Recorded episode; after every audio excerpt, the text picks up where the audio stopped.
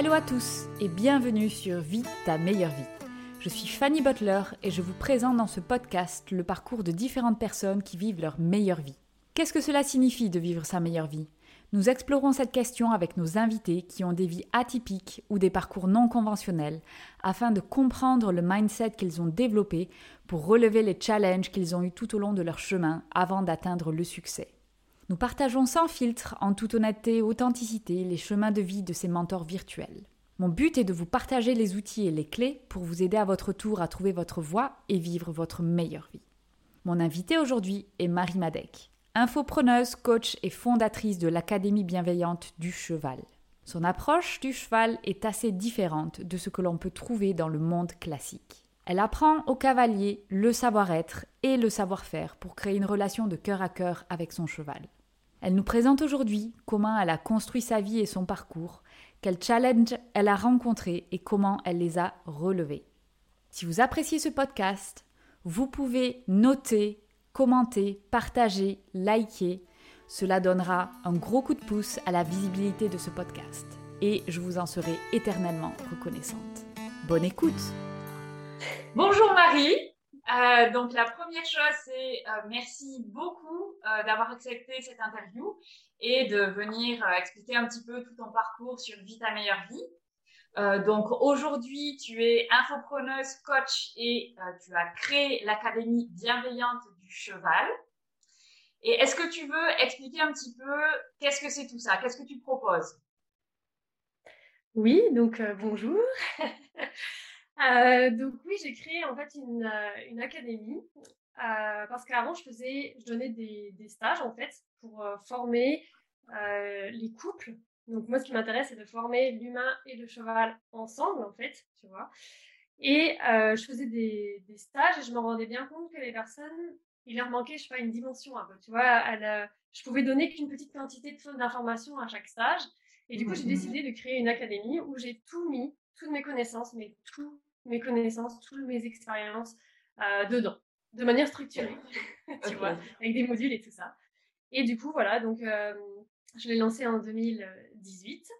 Ok. Et euh, voilà, donc voilà, c'était vraiment pour moi le, très important de créer une école comme ça pour aider les, les, les, propriétaires de chevaux, tu sais, qui ont du mal à créer le lien avec leur cheval. Donc les particuliers notamment, qui sont seuls chez eux, ou même les professionnels qui veulent aider d'autres particuliers justement et qui ne euh, savent pas comment faire. Et comme tu disais dans ta présentation, donc je travaille sur le savoir-être humain et puis sur aussi donner du coup bah, des techniques pour pouvoir communiquer avec son cheval. Donc euh, et voilà, et c'est ça qu'on retrouve du coup dans cette académie, vraiment créer le lien, aller vers la liberté avec son cheval, se responsabiliser dans les émotions. Donc euh, je fais pas mal de communication non violente. C'est grâce à. c'est, d'ailleurs pour partager la communication non violente avec les chevaux et avec soi-même que j'ai voulu créer cette académie à la base. Tu vois. Ok. Et maintenant, tu fais plus que ça. C'est-à-dire, euh, maintenant, si on veut travailler avec toi, c'est à, travers l'académie. Hein. Exactement. Euh, en fait, là, maintenant, il y a pas mal de personnes dans l'académie. Et euh, du coup, bah, moi, j'ai vraiment envie de consacrer mon temps avec ces personnes-là qui, tu vois, ont déjà tout vu les vidéos, qui connaissent un minimum de choses pour qu'on aille un peu plus loin. J'ai plus envie de redire euh, tout ce que je redisais. Tu sais, quand tu donnes des cours, tu dis toujours la même chose. Ça commençait à être un peu fatigant aussi pour moi. Et du coup, là, les personnes, elles suivent les vidéos, les audios, les écrits. Tu sais, c'est vraiment comme euh, bah, vraiment une école. Comme tu sais, j'ai fait la fac, l'université. Bah, du coup, c'est voilà, j'ai un peu le truc comme ça. Donc, j'aurais donné euh, tous les cours. Et puis après, éventuellement, je peux aider certaines personnes à débloquer certaines situations, mais qui ont déjà les connaissances, si tu veux que je leur donne. Mmh donc euh, mmh voilà, donc euh, oui, pour, pouvoir avoir accès à moi, c'est on est dans mon académie. Ok, d'accord. Et donc justement, je voulais un petit peu euh, que tu présentes ton parcours, puisque tu as été à la fac, tu as eu, on va dire, un parcours classique au niveau universitaire. Et puis, comme ça, tu t'es lancé dans les chevaux, en fait. Donc, comment cette idée a germé? Comment ça s'est passé pour toi, cette évolution-là? Bah, Du coup, quand donc je peux partir à partir du lycée. Donc euh, j'étais vraiment très fan euh, des chevaux. Et j'avais déjà une façon de percevoir les chevaux un peu différente. Tu vois, j'ai été au mmh lycée dans un lycée agricole. Donc j'avais vraiment euh, embêté mes parents pour qu'ils m'emmènent là-bas. Et en fait, arrivé là-bas, au bout de quelques cours, bah, j'ai été voir le directeur de l'école en disant que l'éthique qu'il y avait dans le centre équestre, donc d'être obligé de porter une cravache, Et de mettre des entraînements n'était pas dans mon éthique. Donc j'étais jeune et pourtant assez timide, hein, tu vois, à l'époque et tout. Et, il a accepté que j'arrête. Ok. que pour ça. Bah ouais, du coup, moi j'étais là, non, mais je veux pas prendre une cravache, je veux pas faire du mal au cheval, je veux pas le. Tu sais, les, les entraînements fixes, tout ça, là, je pouvais pas, en fait, déjà à l'époque. Alors que bah, tout ce qui était le bien-être et tout ce qu'on appelle l'équitation éthologique n'existait pas. Enfin, en tout cas, on n'en avait pas parlé, tu sais. Ouais, ouais, ouais, Donc déjà, tu vois, il y avait un truc, un truc en moi. Et après, donc, euh, bah, j'ai fait un, voilà, mon bac S et tout ça. Et puis, je savais pas trop quoi faire dans ma vie, mais j'aimais beaucoup le dépassement de soi. Tu sais, le sport, j'en faisais beaucoup. Je faisais de la course, je faisais. Tu vois, j'aimais bien ce côté-là. Et donc, je suis allée en fac de sport. En fac de sport, naturellement, en disant, bah, ce qui me plaît le plus dans la vie, c'est le sport, le fait d'être, tu vois, voilà, me dépasser, quoi. Mais sauf qu'une fois que j'étais en fac de sport, ben, j'avais pas vraiment envie d'être prof de sport. Donc, du coup, euh, c'est à ce moment-là que j'ai découvert donc, euh, tout ce qui était équitation éthologique parce que ma sœur a acheté un poney et puis du coup on a commencé à voir ensemble euh, tout ce qui était d'autres autrement parce que ma sœur était aussi comme moi. donc à, cette époque-là, tu n'avais pas de chevaux encore? Ah non, moi je n'en avais pas. Ok, donc finalement c'est bien ta sœur en fait. Oui, c'est ça. Excellent. Une petite sœur qui a pris un Connemara, mais qui était euh, sauvage, tu vois, donc euh, que tu peux pas euh, débourrer tout seul dans ton prix avec les connaissances que tu avais galopette, tu vois. Donc, mm, mm. donc on l'a amené, enfin c'est ma sœur qui l'a amené chez un, monsieur qui faisait des débourrages, tu sais, bah, justement comme bah, dans, avec Robert Redford, tu vois, le ouais. Et donc, il s'inspirait de pas de paradis, tout ça, machin, tu vois. Et donc, c'est là que je me suis dit, mais ouais, mais c'est, j'adore ça. Tu vois, j'adore déjà cette approche du cheval. Bon, cool. Donc maintenant, je fais quoi? Je suis en fac de sport, je fais quoi? Tu vois, je, bah, je vais au bout. Et je me dis, je vais au bout quand même, parce que j'aime bien aller au bout. Et je suis partie en Angleterre pendant un an pour développer euh, l'anglais. Tu vois, j'ai vraiment pas un bon niveau. Et je me suis dit, bon, allez, je vais faire ça. Je vais, euh, ça va être cool aussi de voyager. Mmh et euh, donc, j'ai fait ça. Et une fois que j'avais terminé, du coup, ma licence de sport, alors, du coup, elle me partie en anglais. Et ben, je suis revenue en France et je voulais me réorienter, du coup, dans tout ce qui était comportement animal et humain, l'éthologie, parce que c'est ça qui me, je savais que c'était ça qui m'intéressait tu vois, comportement. Je savais pas qu'il y avait l'humain avec tout à fait, mais je savais quand même qu'il y avait un truc. Enfin, tu vois, je sentais que c'était vers là. Et du coup, je, par contre, je pouvais pas aller directement au master et tout. Ok. Je pouvais pas, tu vois, j'avais une licence de staff, je pouvais pas. Et donc, du coup, euh, bah, j'ai été en master neuro. Neurophysiologie et il y avait de l'éthologie dedans. Ok, d'accord. Sauf qu'en arrivant là-dedans, il m'avait accepté, mais j'avais pas du tout le niveau. Entre STAPS et Master Neurophysiologie, il y avait un gap, mais carrément plus énorme que éthologie où j'aurais pu réussir, je suis sûre, mais bon, bref. et du coup, j'ai pas, j'ai arrêté. Et euh, au bout de, en fait, j'ai fait le premier, le premier semestre, mais j'avais eu 9 et j'ai passé le rattrapage et j'ai pas eu euh, bah, 10. Il fallait avoir au moins 10, tu vois, pour pouvoir passer en deuxième semestre. C'était pas euh, les deux ensemble qui faisaient. Bref. Du coup, j'ai quand même fait mon stage d'éthologie, donc c'était avec des singes, tout ça. Et je suis partie, je suis venue travailler, je travaillais dans les tomates, dans les serres. Tu vois, en Bretagne, nous, c'est ça mmh. qu'on a euh, pour travailler l'été quand tu es jeune. Et donc, il y avait tomates, fleurs, etc. Je crois que c'était même les fleurs cette année-là. Et j'ai pu, grâce à ça, acheter mon premier cheval. Ok, d'accord. Voilà, qui est arrivé là, tu vois, j'avais 23 ans. Ok. Et donc, du coup, là, j'ai pu encore, bah, du coup, commencer à vraiment pratiquer ce que j'avais vu un petit peu. Et après, donc, je suis retournée à Rennes en biologie. J'ai dû refaire la licence 2, licence 3 pour pouvoir aller en master d'éthologie. Waouh J'ai fait vraiment un long parcours à universitaire. Voilà, pour pouvoir euh, suivre ma passion et en même temps, voilà, ça m'a appris plein d'autres choses, hein, d'être à l'université. Euh, mais voilà, donc ça a été un parcours un peu long. Et une fois que j'ai validé euh, mon master comportement animal humain, bah, je me suis tout de suite lancée dans l'entrepreneuriat. Alors je connaissais absolument rien. Mais c'est mon compagnon qui m'avait dit bah vas-y, lance-toi, vas-y quoi. lance-toi, ouvre euh, tu, tu, loues euh, une structure et puis tu vas aider les gens à éduquer euh, leurs chevaux, à débourrer les chevaux. Donc mon compagnon, c'est la personne qui débourrait le cheval de ma sœur au début de l'histoire. Voilà. ok, d'accord. Que tu resitues. Donc lui, il savait faire. Moi, non. Mais lui, savait faire. Donc tu vois, il allait me mentorer. Moi, tous les week-ends, quand il allait coacher les personnes et débourrer les chevaux, j'allais avec lui pendant que j'étais à la fac. Tu vois, donc j'étais pas non plus pas du tout formée. J'étais un peu formée. il était à côté de moi au cas où. Tu vois, pas seule seule. Et du coup, voilà, donc je me suis lancée. Pendant quatre ans, j'ai loué une structure pour éduquer les chevaux, pour euh, faire des rééducations. Et euh, je me suis rendu compte très rapidement que en fait, ça ne servait à rien d'éduquer un cheval ou de rééduquer un cheval si la personne en face n'était pas formée. Mmh tu vois, et j'ai tout de suite dit ça. Et du coup, c'est comme ça que je me suis rendu compte. Et à bout de quatre ans, j'ai arrêté de faire ça et j'ai décidé de coacher que les couples. D'accord, ok.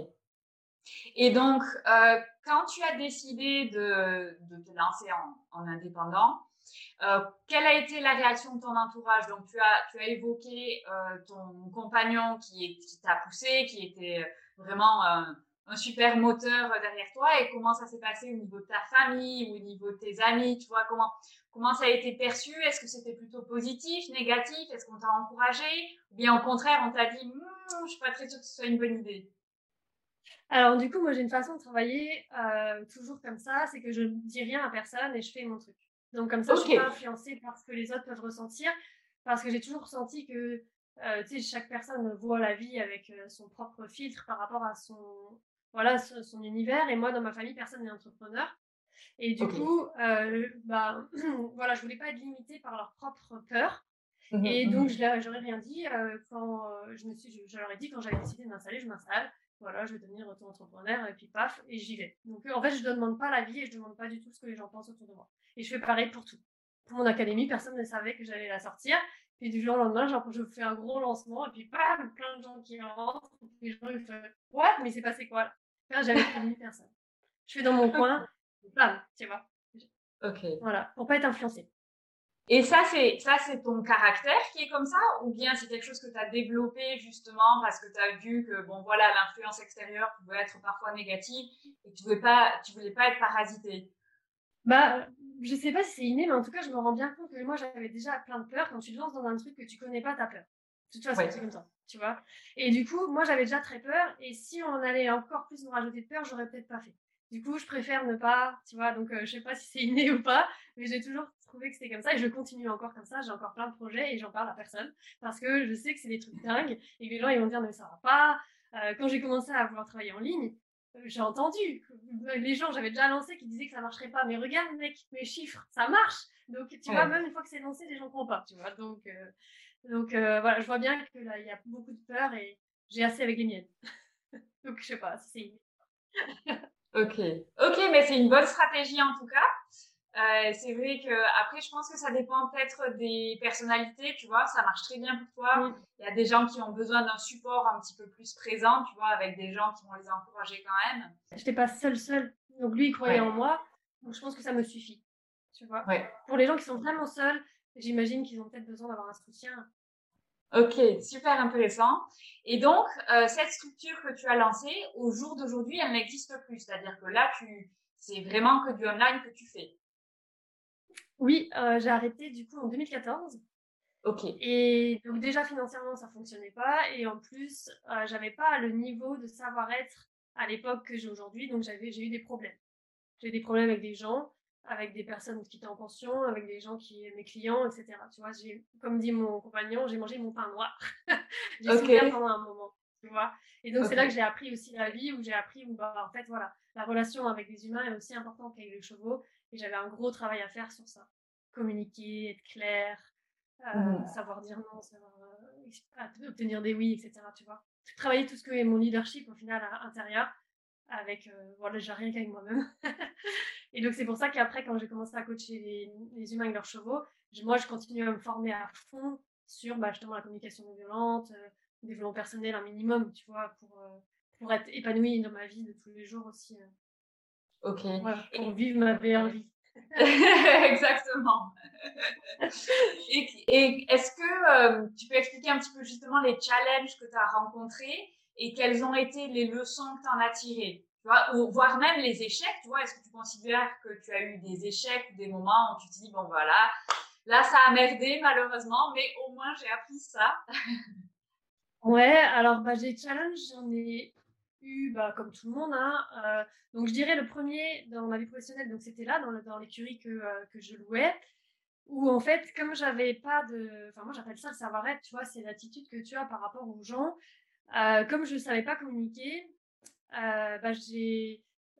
C'est un peu. Les gens, ce qu'ils me disaient, ce qu'ils percevaient, c'est que j'étais pas la maître chez moi. Tu vois, j'avais une écurie, mais il y avait des plus fortes personnalités qui, quand les gens arrivaient, c'est elle, la patronne, alors qu'en fait, c'était moi, mais moi, j'étais complètement effacée, complètement. Euh, tu sais, je suis, je suis pas quelqu'un non plus qui, qui maintenant, aujourd'hui, se la pète ou qui se met en avant ou quoi, pas du tout, mais c'est ma place, quoi. Je sais où est ma place et. Euh, et à l'époque, j'avais pas, et du coup, je me suis, tu sais, j'étais un peu dans ce qu'on appelle le triangle de Karman, je sais pas, tu connais, j'imagine nom, peut-être pas, ouais.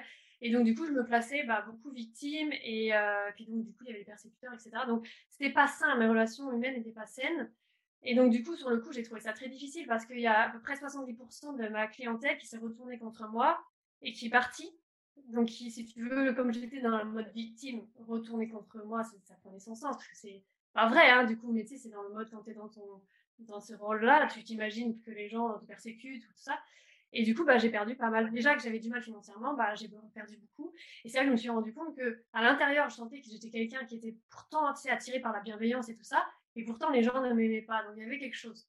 Et donc, ça, ça a été une grande leçon pour moi en me disant, c'est pas ce que je suis à l'intérieur que les gens voient, mais comme je suis timide et que je dis rien et qu'après j'explose parce que j'en peux plus, bah, il y a. Et tu vois, il y a quand même une violence, certaine violence. Bon, maintenant, je stoppe tout et les gens se sont rejetés. Enfin, voilà. Donc, ça, ça a été ma première grande leçon. Euh, et donc, quand j'ai stoppé, et ben après, j'ai tout de suite cherché à tisser un lien avec les gens, justement comme avec les chevaux, un lien de confiance et de vraiment dire les choses telles qu'elles sont. Tu vois et ça, ça a été la première chose. après, je dirais que euh, je vois, enfin, les challenges euh, les plus marquants, je sais pas, mais après, le dernier challenge que j'ai eu, c'est la mort de mon frère. Et du coup, là, ça a été très difficile pour moi parce que du coup, euh, on était en 2021. Donc, heureusement pour moi, donc mon académie était là depuis un moment et du coup, elle tournait, donc j'ai pas pu travailler pendant beaucoup, beaucoup de mois. Et là, ce que j'ai appris, c'est la résilience. Tu vois, donc là, ça a été encore, encore un niveau au-dessus. Le premier m'a mis conscience de la violence des humains et de ma propre violence, donc m'a amené vers la CNV. Et là, c'est encore assez récent, mais je ressens. Euh, j'ai appris ce que c'était la résilience et je pense que la résilience est très important pour un entrepreneur. Je le lis partout, mais je viens juste de commencer à le toucher du doigt, donc je peux pas encore te dire quel effet ça aura, mais je pense qu'il va y avoir des effets euh, dans le à venir. Parce que là, c'est juste maintenant que je le ressens. Donc voilà les gros, les gros challenges que j'ai pu avoir. Ok, oui, c'est des sacrés challenges, effectivement. Et euh, tu es devenue maman aussi, ça, j'imagine que ça a été un, gros changement dans ta vie. Et est-ce que tu peux expliquer justement qu'est-ce que, devenir maman a changé dans ta vie et est-ce que tu as dû t'ajuster? Est-ce que, euh, voilà, quels ont été les changements qui, qui ont découlé de ce nouvel état, puisqu'on devient maman du jour au lendemain? Oui. Alors, euh, en fait, il y a un truc aussi, je ne sais pas trop comment ça, se, comment ça se passe exactement, mais en fait, je ressens, j'ai comme une intuition, des choses qui vont arriver. Et je ressens ces choses, et en fait, euh, quand j'étais euh, enceinte, je sentais que je voulais travailler en ligne. Tu vois? Et déjà depuis plusieurs années, hein, en fait, depuis que je, en fait, je me rendais compte que ce que j'enseignais aux personnes n'existe pas ailleurs. Tu sais, ce mix-là mmh. de, comment je le fais. Euh, je, voulais lancer en ligne. Et puis justement, avec mon frère, il me disait tout le temps, parce qu'il travaillait euh, en étant informaticien, tu vois, il aimait bien tout ce qui est ordinateur, etc. Et il me disait, Flore, t'as lancé ton école en ligne? Et moi, je disais, non, non, non, tu vois, je, je procrastinais tout le temps. Donc, c'était quelque chose qui me tenait à cœur. Et en fait, quand je suis tombée enceinte, je me suis dit, bon, maintenant, je vais me former pour vraiment euh, le faire. Et je sentais que c'était le moment. C'était en 2017, tu vois, donc il n'y avait pas encore le Covid et tout ça. Hein. donc, c'était déjà. Personne ne le faisait vraiment, travailler en ligne avec les chevaux. Euh, bah non, comment veux-tu travailler en ligne alors que le cheval il est loin? Enfin, tu vois, c'était euh, comme ça. Et en fait, je me suis formée. Et puis moi, quand je me forme, je suis euh, bête et disciplinée, c'est-à-dire que je fais tout, tout, tout, tout, tout. J'écoute tout, je note tout, j'apprends tout par cœur et je fais exactement à la lettre ce que la personne dit. donc, je, tu vois, je, je, fais ça. Et du coup, je fais confiance à la personne et je fais tout. Donc, je suis pas en train de trier ça, ça me plaît, ça, ça me plaît pas. Non, je fais tout. Et tu me dis que ça marche, je fais. Ça va marcher. Et du coup, bah, j'ai travaillé, je faisais à peu près 7 heures par jour de formation pendant que j'étais enceinte, parce que du coup, j'ai arrêté de travailler euh, au sixième ou septième mois, parce que je faisais que des déplacements en stage, en fait, donc euh, le gros ventre et tout, moi j'avais du mal, donc j'ai arrêté. Et puis aussi au niveau émotionnel, tu vois, je sentais que ça commençait à m'agacer quand les personnes ne faisaient pas ce que je voulais, alors que euh, d'habitude pas du tout, tu vois. donc je, voilà, je me dis non ça va pas, donc j'arrête, je me prends soin de moi et je me forme. Et en fait je sentais comme si c'était le début de quelque chose et que c'était important de le faire maintenant, mais maintenant. Et puis l'homme avec lequel je me suis formée, donc c'est un Canadien, il disait oui c'est la première vague. Donc, du coup maintenant c'est une autre définition pour tout le monde, mais à l'époque ça n'existait pas. Et prenez-la, c'est la première vague, vous allez voir ça va être trop cool. Les autres après ils sont toujours en retard en fait par rapport à vous. Et donc moi je l'ai prise et euh, donc euh, j'ai suis formée à fond et du coup j'ai accouché.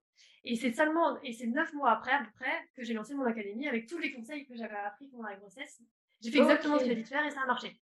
Tu vois? Ok, Et donc, du coup, bah, moi, je m'étais préparée grâce à ça. Je, moi, ce que je voulais, c'est d'avoir mon enfant tout le temps avec moi. Donc, au mhm. début, j'allais en stage avec lui. je le portais et tout pendant 8 heures. enfin bref. Euh, et puis j'ai fait tout doucement comme ça, donc j'ai repris les stages, je le portais. Quand il pleuvait, c'était galère. Enfin bref, tu imagines bien avec un bébé en portage. Oh là là, ouais. vraiment rester au maximum avec lui. Et puis en fait, ben, quand j'ai lancé mon académie, j'ai pu réduire les stages qui, et après tout arrêter les stages de toute façon. Et donc maintenant, bah, je peux vraiment être avec lui, pouvoir lui enseigner bah, tout ce que j'ai envie de lui transmettre avec justement la communication non violente, c'est hyper passionnant avec un enfant parce que du coup, euh, mmh c'est pas comme avec un adulte qui est complètement, tu vois, déjà éduqué euh, dans sa façon de parler, avec son langage intérieur qui parle tout le temps euh, d'une manière comme ça, alors qu'un enfant, tu peux l'aider directement à communiquer en CNV, donc c'est trop cool. Mais du coup, au niveau de mon entreprise, je crois pas que ça a changé grand chose, la passion restait la même, c'est juste que ça m'a confirmé que je voulais travailler à distance pour pouvoir passer du temps avec lui. Tu vois, au moins ça, ça. Mais sinon, au niveau de la transformation, euh, je pense, enfin, je me trouvais pas vraiment différente entre avant et après l'accouchement. Euh, voilà, pour moi, euh, forcément, ça m'a appris des choses, mais voilà, c'est pas comme la, comme je disais, les deux autres challenges qui m'ont vraiment transformé derrière. Ouais. Là, c'était pas vraiment un challenge, c'était un bonheur pour moi de, de réaliser. C'était mon rêve en fait d'avoir un enfant, donc du coup, c'était voilà, du bonheur, j'étais heureuse, épanouie, tu vois, mais au niveau de mon, tu vois, ça m'a pas empêché de faire un gros lancement orchestré, alors que je l'avais okay. toujours à côté de moi et sur le dos. Et du coup, dans l'académie, les vidéos, donc je garde les mêmes parce que j'aime bien, et puis je rajoute des nouvelles tout le temps parce que je suis toujours en train d'améliorer. Mais du coup, tu me vois avec le bébé en portage devant, derrière, euh, tout ça, comme ça. Excellent. et du coup, je filmais toutes mes vidéos avec lui. Bah ouais, du coup, j'ai créé avec lui l'académie. Donc, il fait partie de l'académie. Ok. Et ça n'a pas euh, changé, je sais pas, ta perception, ta vision du temps? Parce que forcément, bah, je l'ai expérimenté euh, euh, aux premières loges, c'est ce que personnellement j'ai trouvé difficile, c'est peut-être pas le mot, mais vraiment, ça a été la grosse claque, on va dire ça comme ça. C'est le fait que d'un coup, ta vie, on va dire 90% de ton volume horaire, est dicté par quelque chose qui est vraiment à l'extérieur de toi. Tu dois répondre à certains besoins qui sont à l'extérieur de toi. Et du coup, euh, je trouve que ce qui m'a transformée, c'était, euh, ok, le temps que j'ai n'a plus du tout la même valeur en fait. Tu vois, le, le temps, je, avant, tu peux passer 8 heures au boulot, même si ton boulot, c'est pas wonderful, c'est pas très grave parce que bon, ben voilà, tu sais qu'il faut le faire et puis après tu rentres chez toi, tu fais tes petits hobbies, tes petites activités, ok. Mais là, d'un coup, enfin, tu veux passer, logiquement, tu veux passer du temps avec ta famille. Et du coup, les 8 heures que tu passes, tu vois, à bosser dans ton job, tu te demandes pourquoi tu les fais. Là, vraiment. Et, euh, et du coup, est-ce que tu as eu comme ça une, euh, tu vois, une marque ou une différence comme ça? Ou peut-être pas, parce que finalement, tu étais déjà dans quelque chose qui t'épanouissait énormément? Ou peut-être que tu as pu finalement combiner les deux Ouais, c'est ça. En fait, quand il était tout bébé, donc il y a, ce qui n'était pas facile, bah, c'était justement physiquement parce que je le portais beaucoup, tu vois. Donc il était avec moi. Donc ça, c'est déjà, c'est cool. Je faisais mon travail avec mon enfant. Et, et donc j'étais vraiment doucement, c'est-à-dire que quand j'ai commencé à le laisser à son père, je suis partie une demi-journée en stage juste à côté de chez moi, tu vois. Et après, je suis partie une journée. Et après, je suis partie deux jours à Nantes et euh, il y avait un bébé qui arrêtait pas de pleurer en plus, qui n'était pas le mien et tout mon corps il faisait ça à chaque fois. en deux jours, et jours, ça allait mieux. Donc je me suis plus ou moins sevrée un peu. Euh, donc ça, euh, voilà. Et sinon, enfin, pendant qu'il était petit, ça allait vraiment parce que j'arrivais à faire. En fait, je travaillais, comment dire, je le, je le poussais en poussette et puis en même temps, je faisais mes audios, je faisais mes trucs. Tu vois, j'ai toujours combiné un peu les deux. En étant avec, je travaillais en étant avec. Et du coup, moi, j'avais pas un boulot, je me suis jamais forcée à faire quelque chose que j'aimais pas, tu vois. Donc, et je faisais, j'ai jamais travaillé 8 heures d'affilée, tu sais, je fais 2 heures par-ci, une heure par-là, un peu comme je fais là, tu vois, je l'ai déposé euh, chez Mémé, je fais l'interview, je vais le récupérer, je vais aller à la siège, je vais retravailler. Et du coup, j'ai toujours un peu mixé comme ça. Ce qui était dur pour moi, c'était le Covid avec quand on a été confiné alors qu'il avait euh, genre 3 ans, tu vois. Donc là, il avait besoin tout le temps, tout le temps que je sois là. Mais du coup, ça m'a amené à déléguer, à transformer ma société. J'ai pris une salariée à, 35 heures par semaine. J'ai deux coachs qui travaillent pour moi. Donc l'académie, maintenant, c'est une équipe. Donc j'ai délégué, tu vois, euh, tu vois. Donc ça a fait aussi évoluer. Mais c'est vrai qu'il y a des moments, euh, c'est un peu compliqué. Donc là, je suis contente parce que mes parents euh, ont déménagé. Du coup, avec le drame qui s'est passé dans la famille, ils ont voulu se aussi. du coup, ils ont pris une maison qui est juste à 100 mètres de chez moi. Donc, c'est vrai que là, maintenant, depuis qu'ils sont là, bah, tu vois, là, c'est plus tranquille. Là, je sais qu'il va pas venir. Euh... Ça n'a pas été trop dérangeant. Mais quand tu es dans un truc, tu sais, quand tu es dans l'inspiration et que tu as un espèce de fil conducteur pour aller de là à là dans ton inspiration, dans ta création, et que quelqu'un vient te casser, ça te mmh. casse le fil et le retrouver, c'est fatigant. Mais, euh, mais voilà, je trouve que je gère pas trop trop mal. et que, euh, bah oui, j'ai moins de temps pour travailler, mais que du coup, maintenant, j'ai des, bah, des personnes, trois personnes qui travaillent avec moi pour faire aussi les choses que je peux plus faire. Ok, ok, excellent. Donc, finalement, ça t'a poussé à déléguer, à faire évoluer ton entreprise pour que ce soit toujours au service euh, de ta vie, en fait. Oui, exactement. Et puis là, ma mère, elle va aussi rentrer en tant que salariée dans ma société, parce que du coup, elle va évoluer encore la société. Donc, tu vois, il y aura une deuxième salariée, et en plus dans ma famille. Et donc, moi, je trouve ça cool, tu vois, de travailler avec ma famille.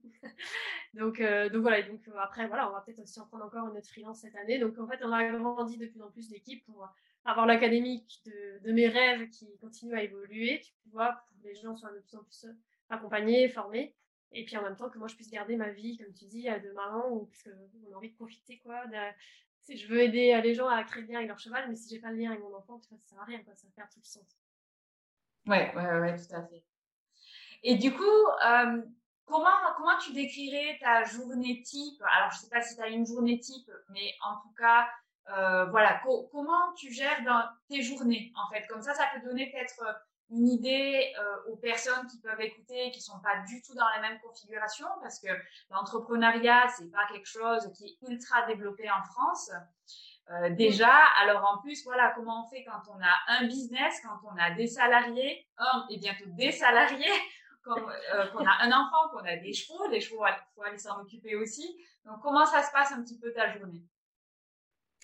Alors, l'organisation, base, c'est pas du tout mon truc, tu vois. Pas du tout. Je suis plutôt à faire, euh, tiens, aujourd'hui, j'ai envie de faire quoi? Et puis, tiens, où est-ce que j'en suis depuis hier par rapport à tel montage, etc. Et depuis que j'ai une salariée, justement, elle, me cadre un petit peu parce qu'elle a besoin de cadre. Donc, euh, tu vois. Donc, du coup, elle, m'apprend un peu l'organisation. Et puis, voilà, je me forme un peu en organisation aussi. Euh, donc, du coup, maintenant, j'arrive à, peu près à avoir des, structures de journée. Donc, je peux répondre à ta question alors que non, j'aurais pas vu. Euh, donc du coup, déjà, bah, le matin, moi, c'est euh, me lever et puis préparer le petit déj du petit, le réveiller, etc. etc. Et donc, déjà, bah, de 7h30 à 8h30, je m'en occupe et puis je l'amène à l'école. Tu vois, donc ça, déjà, voilà. Ensuite, je reviens et à 9h, je prends le petit déjeuner avec mon compagnon. Parce que c'est aussi important pour moi qu'on ait du temps ensemble avec mon mmh. compagnon le matin, le midi, le soir. Tu vois. parce que voilà, c'est important, la famille pour moi. Et ensuite, bah, je travaille de, bah, de 9h à 13h à peu près. Et là, je fais tout ce qui est création et tout ce qui est réflexion.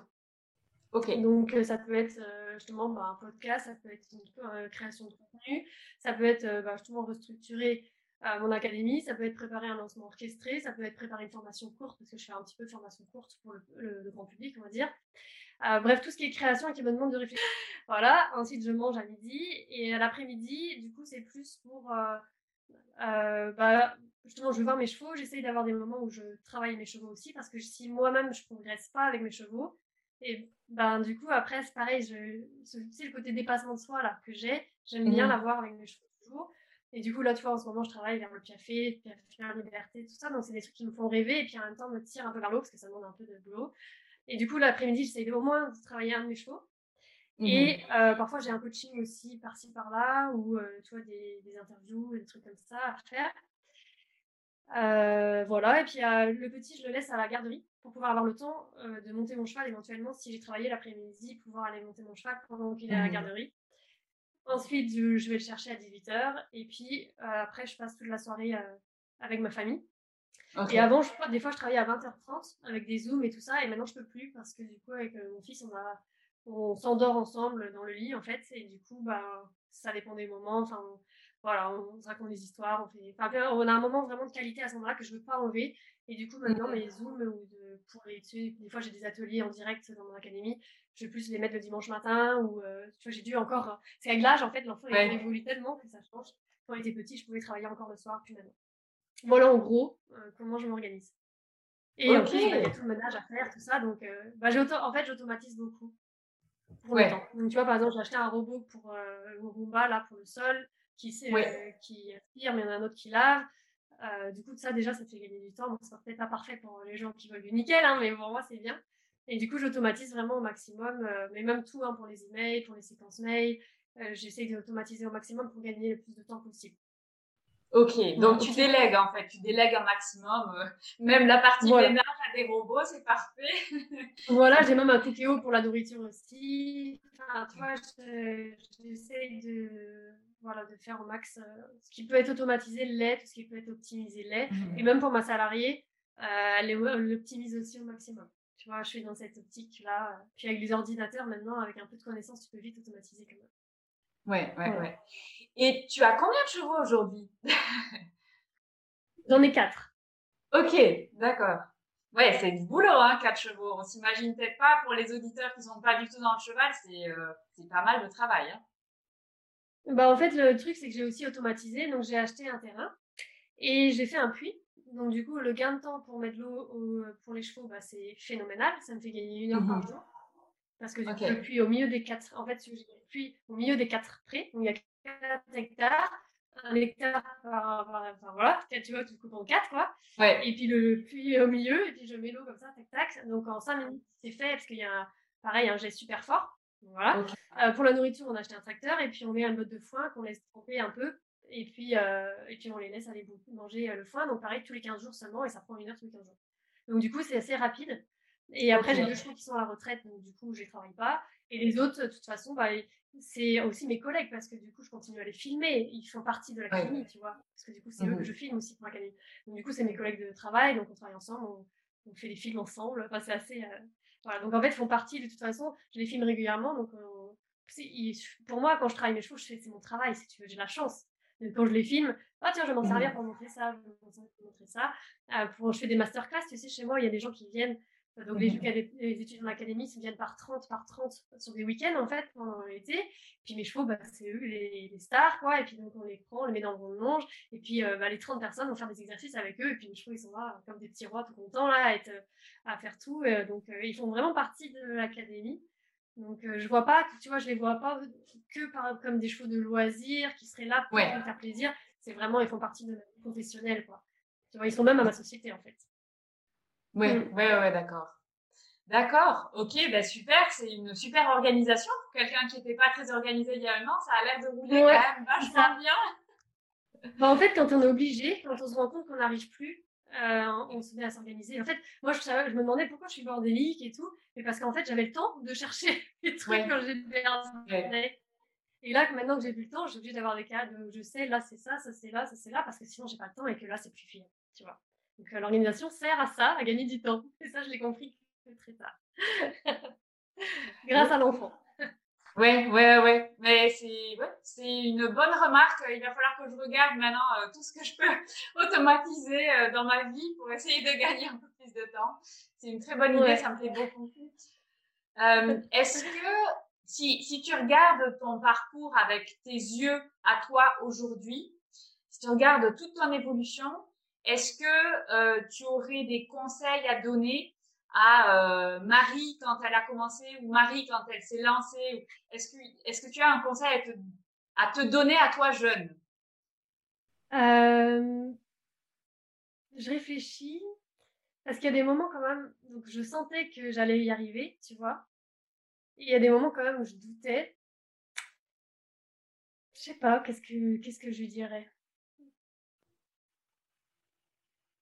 Parce que je sais qu'aujourd'hui, parfois, quand j'ai des émotions, je vais lui parler aujourd'hui. Tu vois? Je vais lui donner de l'empathie aujourd'hui. Mmh à la Marie d'avant, qui est encore des fois touchée par des trucs. Tu vois? Donc, en fait, euh, je sais pas, récemment, par exemple, j'étais bloquée sur. Euh, en fait, il m'est arrivé un truc une fois avec un, un, de mes chevaux qui était sorti. Donc, j'avais fait une démo et il avait sauté la barrière pour qu'il me quitte. Donc, c'était euh, il y a une dizaine d'années. Tu vois, le truc horrible, tu vois, t'as un démo et puis le cheval il se barre. Et du coup, euh, ça me bloquait encore aujourd'hui sur, par exemple, me faire une démo maintenant. Alors que maintenant, mmh. euh, jamais il partirait, tu vois. Mais ça me bloquait encore, j'avais peur. Et du coup, ça c'était. Euh, tu vois, ça m'avait bloqué. j'avais fait l'année dernière, j'avais fait des zooms en direct avec mes chevaux pour les personnes qui me suivent. Et du coup, j'étais coincée. et du coup, j'étais, j'avais été donné de l'empathie à la Marie de l'époque sur ah bah oui, euh, quand le cheval est parti, tu te sentais comme ça, et aujourd'hui, tu te sens encore comme ça. Et tu vois, c'est un peu particulier. Donc, du coup, je prends soin de la Marie d'avant, encore aujourd'hui, quand il y a quelque chose qui ressort. Mais après, lui donner un conseil avant, bah, elle était peut-être pas prête à l'entendre. je sais pas, je vois pas trop, tu vois là quel conseil j'aurais pu lui donner. Mais par contre, prendre soin aujourd'hui de ce qu'elle a mmh, fait à, l'époque, ça, c'est important pour moi. De toujours l'écouter. Donc ça peut peut-être paraître bizarre à écouter, mais c'est comme ça que je le ressens, que je le vis. ok, non, mais écoute, c'est très intéressant. Ben, c'est prendre soin de ces des blessures qu'on a eues euh, quand on était plus jeune et mmh. qui prennent parfois du temps à cicatriser et à, et à passer au-delà, quoi. Donc, je comprends tout à fait. Euh, je mmh. comprends, oui. C'est des moments difficiles, ce genre de choses. Euh. Il m'était arrivé en démo de tomber euh, c'est jamais très agréable, c'est jamais des moments où on se dit Wouhou, je me suis montré sur mon meilleur jour. Mais bon, au final, c'est l'ego qui parle parce que bon, euh, voilà, ça arrive en réalité à tout le monde. Donc, euh... Ouais, mais là, tu vois, elle, elle, était toujours blessée, elle, elle, était toujours triste en fait. Donc j'ai été écouter sa tristesse et puis elle était triste après. Tu vois donc il y avait vraiment quelque chose quand même qui avait été. Euh, peut-être pas le, le, le fait que le cheval soit sauté, mais après d'avoir été seule par exemple, tu vois, de ne pas avoir pu en parler ou j'en sais rien. Tu vois, il y avait quelque chose qui était resté euh, euh, donc euh, voilà. Maintenant, c'est bon, je peux faire des démos. et donc, comme ça, en fait, tu t'adresses avec empathie à la Marie d'avant. Et c'est ça qui t'aide à dépasser, en fait, et à, et à passer à autre chose, finalement, à, refermer euh, cette, cette blessure-là. Et tu dis, voilà, c'est bon, maintenant, je peux, je peux débloquer. Est-ce que tu fonctionnes comme ça avec tous les, toutes les blessures ou c'est, non, tu fais un petit peu en fonction de ce qui vient ou, voilà, est-ce que c'est entre guillemets une méthode ou c'est quelque chose, euh, voilà, tu fais comme tu le ressens? Bah en fait, mon boulot, euh, c'est vraiment de bon, super pouvoir, on peut appeler ça, tu sais qu'il y en a qui disent ça, moi j'aime pas trop mot super pouvoir, mais en tout cas c'est mon, mon don naturel maintenant que j'ai développé euh, aussi, c'est vraiment l'empathie. Et donc du coup pour moi chaque émotion qu'on vit, bah tu vois on peut l'écouter. Et du coup, on peut donner l'empathie à l'autre, on peut donner l'empathie au cheval. Donc moi, c'est ce que dans l'académie, ce que j'apprends. Hein. Tu vois, le cheval, il a des émotions, on va aussi pouvoir lui donner l'empathie, ressentir ce qu'il ressent, etc. Et en fait, bah, je le fais aussi avec bah, sur les blessures ou euh, sur euh, voilà sur une émotion qui n'a pas été écoutée, qui l'a et qui a encore besoin d'être écoutée. Et en fait, une fois que l'émotion a été écoutée, elle s'en va. Et donc, du mmh. coup, euh, là, je peux donner cet exemple-là, mais au quotidien, tu vois, euh, peu importe ce qui se passe, je vais aller euh, me donner de l'empathie ou donner de l'empathie à mon enfant. C'est quand il n'est pas content, quand il a fait une crise de colère, par exemple. Bah, du coup, s'il a besoin d'empathie, je vais en donner, ou mon compagnon aussi. Ça fait partie de ma vie, vraiment. Euh, bah, c'est pour ça que la communication non violente, c'est avoir une écoute compatissante, en fait. Et c'est l'empathie. Et donc, oui, il y a un processus d'empathie. On peut apprendre à vraiment, pour que l'autre se sente vraiment écouté. Et donc, tu vois, faire la différence entre la sympathie et l'empathie, ou la mmh. sympathie, en fait, tu vas dire, ah oui, je comprends, moi aussi j'ai eu tel problème et en fait tu es dans la compréhension, c'est la sympathie ou l'empathie où tu vas juste pas relier à toi et juste écouter ce que la personne vit en elle. Et en fait, une fois qu'on sait faire ça avec les autres, donc avec les chevaux, avec les humains, on peut se le faire avec, euh, bon, avec soi-même, on peut le faire aussi, mais sur une, euh, une vie, enfin, sur, tu sais, euh, une blessure émotionnelle, on peut le faire aussi. C'est un tout petit peu plus dur, mmh. euh, mais en ayant fait avec les autres, avec soi-même, sur des trucs, genre là, je suis pas contente parce que j'ai, je sais pas quoi, tu vois, un truc, un besoin pas comblé, un peu simple, on va pouvoir aller chercher après plus loin pour les blessures émotionnelles. Ok, c'est vachement intéressant ce que tu dis. Euh, par exemple, je suis souvent dans la sympathie et c'est quelque chose qui est très difficile à gérer au quotidien, notamment euh, ben, tout simplement euh, dans, le, boulot de tous les jours. Hein. Et, et, du coup, est-ce que tu as des conseils ou des choses que tu peux partager sur comment faire la différence ou comment se détacher? Se détacher, tu vois, de passer de la sympathie à l'empathie pour pas en être affecté, parce que sinon, ça peut vite devenir euh, compliqué, en fait. Ouais, bah, par exemple, tu vois, je coachais une, euh, une, une fille, enfin, une femme, quoi. Et en fait, euh, tu sais, moi, j'aide les, personnes vraiment qui ont, quand je fais des coachings premium, quand, elles ont un problème avec leur cheval vraiment assez fort, c'est qu'elles elles ont vraiment du mal par elles-mêmes à, refaire le lien. Et là, l'histoire, c'était que la femme était enceinte et la jument était enfin, elle est poulinée. Et donc, elle a eu son poulain. Et la, la femme, elle, par contre, a perdu son bébé au bout d'un mois. Tu vois? Et du coup, le fait qu'elle ait perdu son bébé, donc déjà, c'était tragique. Donc, elle a besoin de beaucoup d'empathie dessus. Et en plus, bah, du coup, sa jument, limite, pas, elle n'était pas jalouse de sa jument, mais tu vois, il y avait eu un. Toi, tu l'as, moi, je ne l'ai pas. Tu vois, il y avait eu un truc. Et du coup, ça avait créé euh, vraiment un lien de conflictuel. Et euh, elles ont perdu le lien. Et du coup, moi, j'étais là pour aider à, refaire le lien entre les deux. Mais du coup, bah, été amenée à travailler aussi évidemment sur la femme, sur son parce qu'elle avait besoin d'empathie, mais vraiment beaucoup par rapport à cette perte. Sauf que moi, bah, c'est une de mes plus grandes peurs de perdre mon enfant, mon bébé, tu vois, c'était ma plus grande peur aussi. Du coup, j'ai été la voir et je lui ai dit, écoute, tu vas me raconter euh, juste un tout petit peu, et puis moi je vais, euh, et du coup après, donc moi ça m'a fait euh, pleurer, tu sais, je sentais que c'est, je pouvais pas lui donner d'empathie, donc j'étais dans la sympathie, et je lui ai dit, écoute, c'était juste pour prendre un peu contact. Je, moi j'étais dans ma voiture pendant trois heures, j'avais trois heures de route après, je me suis donné de l'empathie à mort, à moi, à mort, à mort, à mort sur ce sujet, tu vois. Donc vraiment, vraiment, j'ai pleuré trois heures. Enfin, c'était vraiment, je ai donné l'empathie à moi-même. Et un jour, je lui ai dit, écoute, je, je suis prête. Je peux donner l'empathie sur ce sujet. Et du coup, j'étais vraiment prête parce que j'avais, reçu moi-même l'empathie, donc j'avais besoin pour ne plus être dans la sympathie. Donc je l'ai fait avec moi-même, mais là, tu vois, par exemple, par rapport à mon frère et le deuil, j'ai pris un, quelqu'un pour m'aider parce que c'était vraiment, j'arrivais pas, quoi. Mais là, j'avais réussi. Et du coup, j'ai pu l'aider. Elle a eu toute l'empathie. Elle a été guérie, entre guillemets, de ça. On a vu quel besoin n'était pas comblé. Et puis, bah, maintenant, tu vois, elle peut, euh, voilà, vivre correctement sa vie et le lien avec sa jument est revenu. Donc j'ai été au bout de, mon coaching en, grâce à l'empathie au final. bien sûr, il y a aussi la communication, euh, le savoir-faire et tout ça hein, que tu connais d'ailleurs, hein. mais il y a toute cette partie d'empathie qui est moi et ma spécialité. Et donc euh, bah voilà, je pense que ça peut répondre à ta question. C'est déjà apprendre à se donner l'empathie à soi-même pour après pouvoir en donner à l'autre. Du coup, euh, pour toi, quels sont les éléments de ton propre mindset qui sont hyper importants pour mener la vie que tu mènes? Donc peut-être c'est moins dans le, euh, je sais pas comment dire, peut-être le relationnel ou enfin l'émotionnel, mais plus dans le mindset, tu vois? Qu'est-ce qui font pour toi les ingrédients entre guillemets qui fait que tu as la capacité aujourd'hui de vivre ta meilleure vie? Euh, bah pour moi, ce que j'ai découvert avec mon parcours, c'est que pour être épanoui, donc pour, pour moi, vivre sa meilleure vie, c'est d'être épanoui au quotidien, tu vois. Déjà, quand tu te lèves le matin, tu es épanoui, tu sais que tu vas faire des trucs que tu aimes bien, que, voilà, que tu t'entends bien avec euh, bah, ta famille, que tu t'éclates avec tes amis et tout ça. Donc pour moi, c'est ça la meilleure vie. C'est pas d'obtenir de plus en plus de trucs, c'est de vraiment être épanoui au quotidien, euh, de pas être dans la peur, de pas être dans la dépression, de pas, tu vois, il y a beaucoup de personnes quand même qui sont dans la dépression, moi j'avais plutôt le, si je suis plutôt du style, quand mes besoins ne sont pas comblés, ben, d'aller vers la dépression. Tu vois, mmh c'est plus mon style puisque le burn-out ou autre, tu vois. Et euh, pour moi, donc, être épanoui, c'est vraiment de prendre conscience qu'on a des besoins et d'aller les combler, tout simplement. Et du coup, en fait, chaque être humain a des besoins, les chevaux aussi d'ailleurs ont des besoins, tu vois. Et du coup, si on veut avoir une relation épanouie, on va aller combler les besoins des deux. Et du coup, moi, dans ma vie de tous les jours, pour vraiment vivre ma meilleure vie, c'est de faire attention, de prendre soin de mes besoins. Ça, c'est vraiment la, chose la plus mmh. importante. Et, euh, et, du coup, le mindset, pour moi, le mindset, c'est vraiment l'état d'esprit de réussite. Alors, je sais pas si c'est réussite ce que toi, tu veux dire par mindset là. C'est, par exemple, je vais te donner des exemples sur ce qu'on ce qu'on m'a dit sur d'autres interviews. Ça va être euh, la, la, ténacité ou alors avoir de l'audace pour oser vraiment aller euh, décrocher ses rêves. Tu vois, donc c'est plus, voilà, quels sont ces ingrédients-là? Euh, bah en fait, moi, j'ai une vision de ce que je veux faire, ce que je veux être et tu vois ce qui me tient à cœur. Donc moi, ce qui, du coup, ce qui me tient à cœur, c'est vraiment que les personnes découvrent euh, le pouvoir de l'empathie parce que c'est quelque chose qu'on a mmh. tous en nous, à part les psychopathes. Mais bon, normalement, j'ai pas de psychopathes qui me suivent et qui te suivent non plus, j'espère. Et j'espère. Euh, pour moi, c'est ça, tu vois.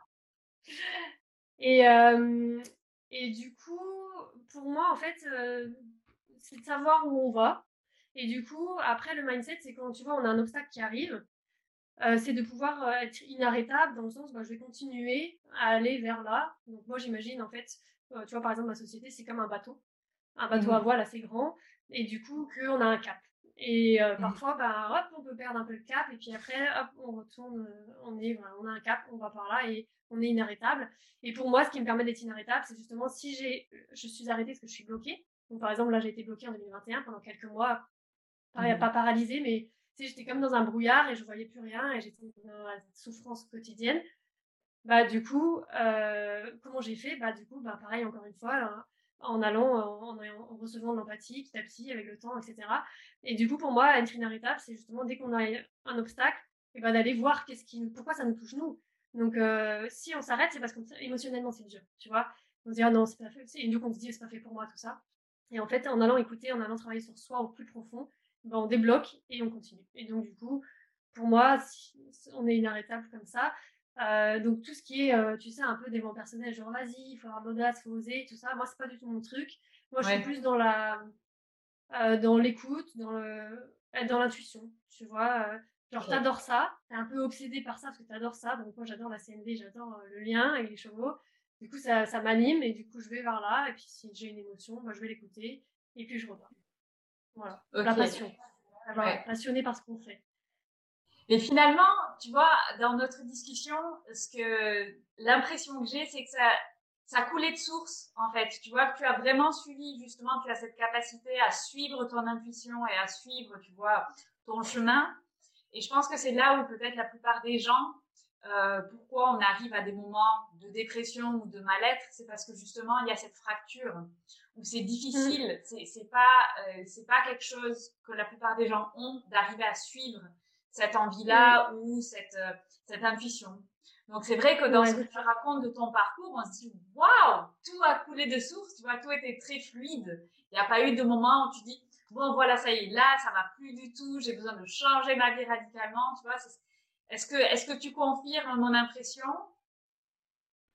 Bah en fait quand j'étais pas du tout dans le savoir-être au départ, sais quand j'ai eu les 4 ans là dans le dans les là, euh, je n'aimais pas le savoir-être à ce moment-là, et du coup, j'avais pas d'intuition. Donc, c'est pour ça aussi que ça s'est pas très bien passé, je pense, tu vois. Et du coup, quand j'ai dit à mon compagnon, écoute, j'ai pas d'argent, est-ce que tu veux bien payer les loyers et à manger pendant quelques mois et que j'essaye un nouveau truc, tu vois, ou à coacher les gens, parce que je ressens que c'est ça. Et si ça marche, tant mieux, sinon j'irai travailler en tant que salarié quelque part, tu vois. Mm. Là, je pense que comme je suis beaucoup formée pour aller, tu sais, je fais beaucoup d'instants présents avec les chevaux, je suis, je vais dans l'instant présent, j'écoute les bruits, euh, je ressens ce que le cheval ressent, et puis je, euh, voilà, je l'aide aussi quand il est stressé et dans l'instant présent. Je pense que ça a ouvert cette intuition. Que l'intuition, en fait, elle est venue par le travail. À force de faire de la méditation, calme, de voir que j'avais des besoins. Parce que l'intuition n'était pas là à la base. Et puis, là où vraiment ça a développé une intuition de dingue, c'est quand mon frère est décédé, parce que du coup, ça m'a mmh. tellement choquée. Et puis, j'ai j'ai quand même été voir qu'est-ce que c'était la mort, comment, qu'est-ce qu'il y avait après. Je, je, refusais de croire que je pourrais plus le voir enfin le voir si, mais plus communiquer avec lui, tu vois. Donc j'ai été un peu poussée vers ça. Donc même si je suis pas du tout quelqu'un de euh, très spirituel, euh, c'est pas, enfin voilà, c'est pas mon, ma passion du tout. Et puis je regarde plus grand chose là-dessus. Mais ça m'a quand même ouvert quelque chose, tu vois, de, je sais pas, quelque chose. Donc euh, pour moi l'intuition ça se travaille.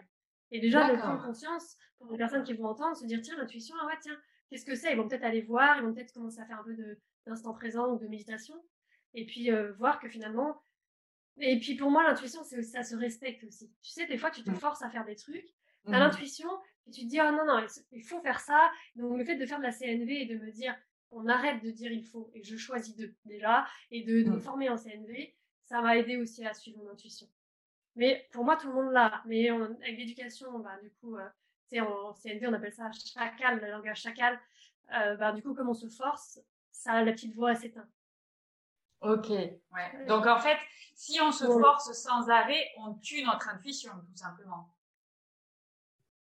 Voilà, ouais, c'est possible.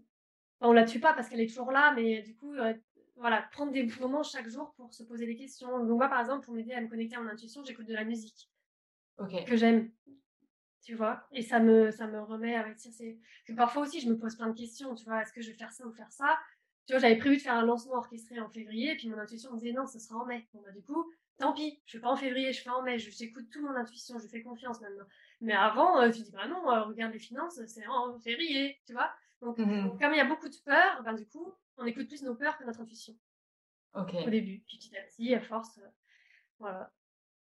Ok, c'est marrant parce que quand tu dis que tu es pas du tout spirituel, euh, dans tout ce que tu me racontes aujourd'hui, moi, je perçois beaucoup de spiritualité. Alors, pas dans le sens, euh, euh, je crois aux fées ou aux lutins, hein, pas du tout dans ce mode-là, mais plutôt, tu vois, justement, cette connexion avec soi-même, ses émotions, de respecter l'empathie. Enfin, moi, je trouve ça assez spirituel, tout ce que tu racontes. Et pourtant, je sais que tu es une sacrée businesswoman et que tu fais aussi beaucoup d'investissements. Est-ce que tu veux nous parler un petit peu de tout ce côté-là? Peut-être que les gens connaissent moins de Marie, euh, parce qu'on connaît Marie beaucoup euh, via les chevaux. Et tu es aussi euh, à fond dans l'investissement. Est-ce que tu veux nous expliquer peut-être comment ça, ça rentre dans ta vision et dans ce que tu veux faire en fait? Ouais. Ben, en fait, donc oui, je dis que je suis pas très spirituelle parce qu'en fait, je suis très sur terre.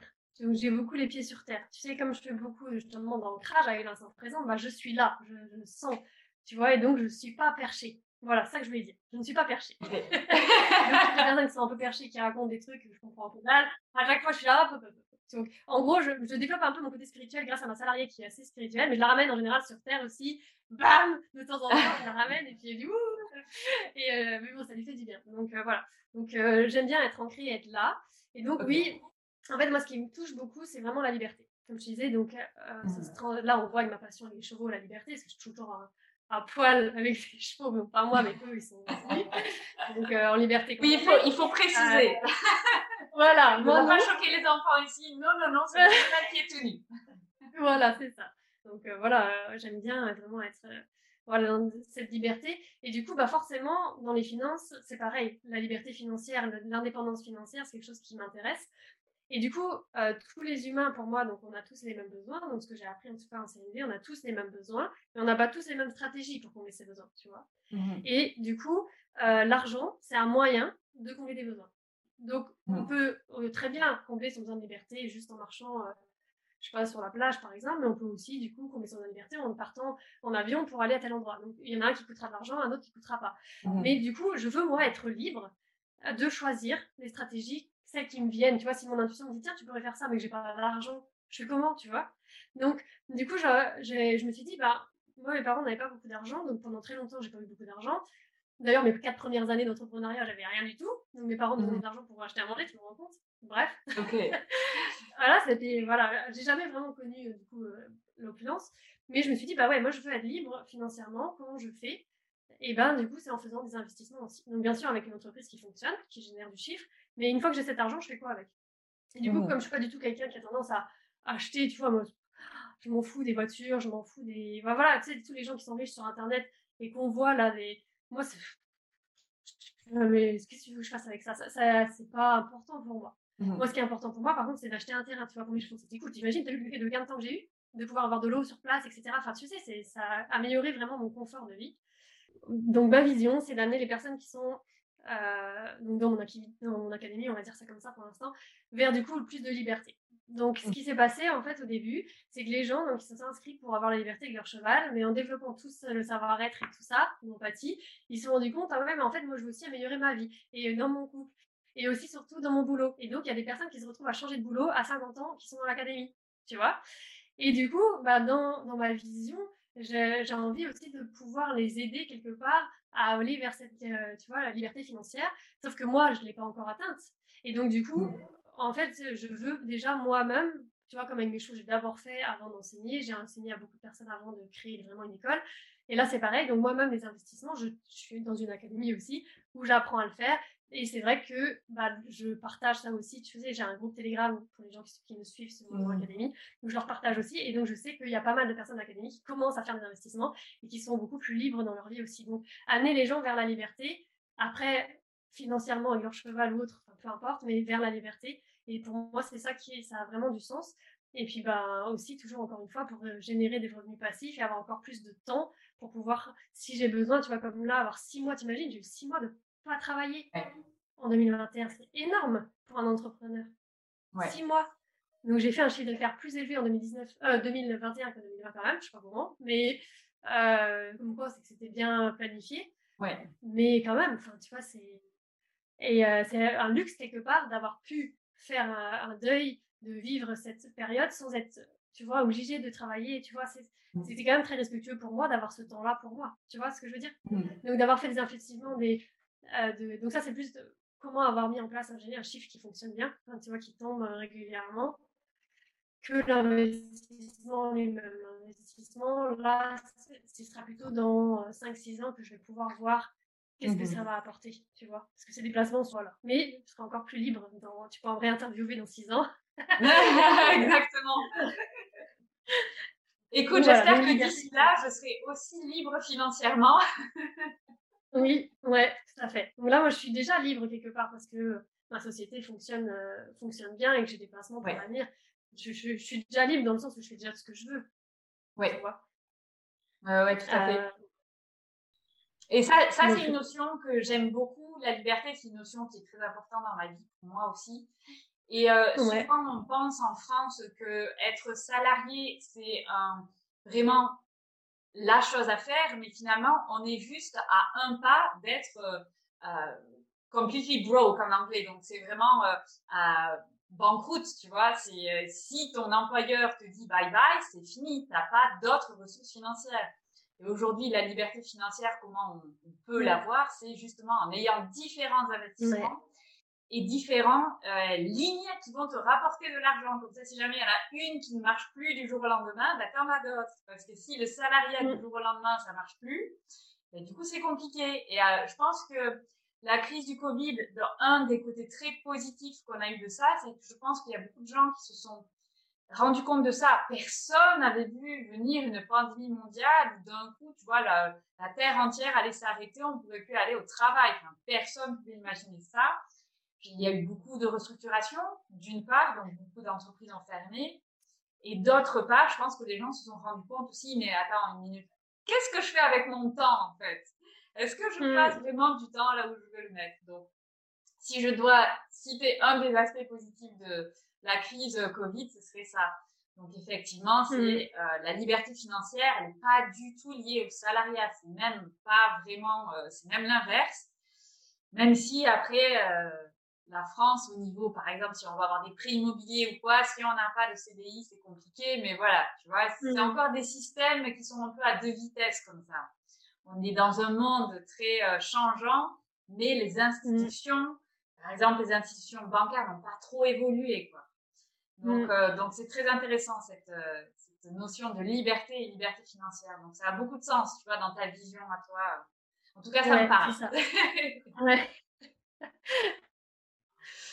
Donc, euh, est-ce que tu aurais euh, des conseils pour les gens qui écoutent le podcast pour que eux ils puissent euh, vivre leur meilleure vie?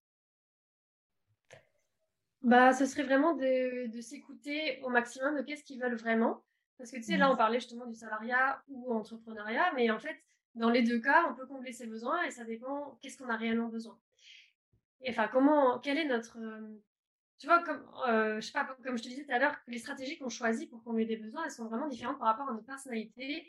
Et en fait, on est tellement tous différents que euh, on peut pas, en fait, on peut pas dire, tu vois, l'entrepreneuriat, bah, c'est bien ou pas, parce que je sais que l'entrepreneuriat, bah, c'est beaucoup d'heures de travail.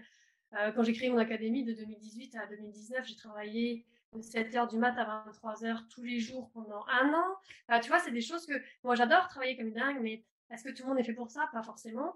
Donc, ce serait vraiment de savoir qu'est-ce que tu veux vraiment, toi, à l'intérieur.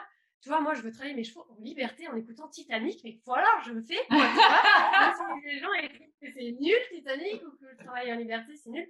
Bah, moi, je veux vraiment ça. Et du coup, je, mais je te jure que je m'éclate tous les jours avec mes chevaux en liberté. Non, mais et c'est ça que je veux vraiment faire. Et j'adore faire tout le temps la même chose. Par exemple, avec mes chevaux, j'adore faire plein de trucs, mais c'est toujours, souvent c'est la même chose. Mais il y a des gens besoin plus de changer ou tu vois et donc c'est vraiment d'apprendre à se connaître et il y a des fois on croit être quelque chose ou aimer des choses mais c'est parce qu'on a appris à aimer ça ou qu'on pense être comme ça. Parce que tu mmh sais dans le langage on te dit tu es ci tu es ça mais en fait non c'est ce que l'autre pense mais en fait toi à l'intérieur tu peux le croire ou non mais tu vas te rendre compte si tu vas vraiment en toi il y a des choses bah, que toi tu veux vraiment faire ou pas faire qui est peut-être complètement différent des autres tu vois? Et enfin, je sais pas, moi je, sais qu'on est vraiment tous différents. Et puis ce qui est intéressant, c'est que j'ai une salariée, du coup je peux discuter avec elle et elle est très contente d'être salariée. Elle serait pas mmh entrepreneur, tu vois? Euh, et, du coup, ça lui apporte des choses de justement d'être sur le bateau avec moi. elle est au cap vers la liberté financière. Et euh, donc, euh, ouais, ce serait ça. C'est vraiment de, d'aller voir qu'est-ce que tu aimes vraiment à l'intérieur et de faire ce que tu as vraiment envie de faire. Mais mmh vraiment, quoi. Si toi, tu as envie de lire deux heures par jour, bah, tu lis deux heures par jour, même si bah, les autres font pas ça, mais toi, t'as envie, tu le fais. Et c'est là que tu vas te sentir épanoui. Et c'est pas parce qu'on va faire des grandes choses qu'on va être épanoui. Tu vois, c'est euh, vraiment euh, si on fait ce qu'on aime au quotidien. Et si on a vraiment, si ça quelque chose nous touche, par exemple, ce que je discutais avec une, une de mes coachs ce matin, qui disait Ah ouais, moi, ce. J'aimerais bien quand même dans les centres équestres faire évoluer. C'est ça qui te touche, mais vas-y, fais-le, fais des actions là-dessus. Tu vois Et de, de faire et puis et puis du coup, quand tu auras des peurs qui vont venir, bah, d'aller écouter tes peurs et de voir qu'est-ce qui est caché derrière, euh, quel besoin n'est pas comblé. Et hop, mmh. tu vas t'éclater dans ta vie. J'adore, ça me, parle, ça me parle beaucoup. Donc, vraiment savoir ce qu'on veut faire dans sa vie, écouter ses envies et écouter ses peurs. Ça, c'est aussi très, euh, très bien. Aller voir d'où viennent nos peurs et, euh, et comment on peut passer au-delà. Ok, super. Bah, écoute, Marie, merci beaucoup. Euh, je pense que voilà, notre conversation est extrêmement intéressante et que ton parcours est super inspirant et va pouvoir euh, donner plein d'idées aux, auditeurs euh, qui vont écouter ce podcast. Est-ce que tu veux rappeler où est-ce qu'on peut te retrouver, où est-ce qu'on peut te suivre sur les réseaux, sur ton site Voilà, où, es-tu, Marie, sur le net? Bah, Il suffit de taper Marie Madec sur Google en fait, et on tombe sur mon site internet. Et dessus, bah, il y a voilà, il y a tout, tout ce qu'il faut pour me contacter. Et puis sinon, bah, je suis présente bien sûr sur, sur Instagram avec euh, Marie Madec ABC, du coup, pour Académie Bienveillante du Cheval. Ah, et euh, sur Facebook. Ok, j'avais pas fait le lien. Ouais, c'est ça, Marie Madec ABC ou Marie Madec sur Facebook. Et puis voilà, je réponds euh, aux messages privés, aux mails, voilà, si jamais quelqu'un veut me contacter pour la gestion des peurs avec son cheval, du coup, parce que du coup, je ne coach que les couples. Parce que c'est ce que j'aime faire donc on me propose, de, tu sais, des fois, bah tiens, vu que tu sais faire pour les humains, tu peux me faire Non. Je fais que ce que j'ai envie et moi je veux le cheval et l'humain ensemble. Donc si vous avez un cheval et que vous voulez développer la relation, je suis là.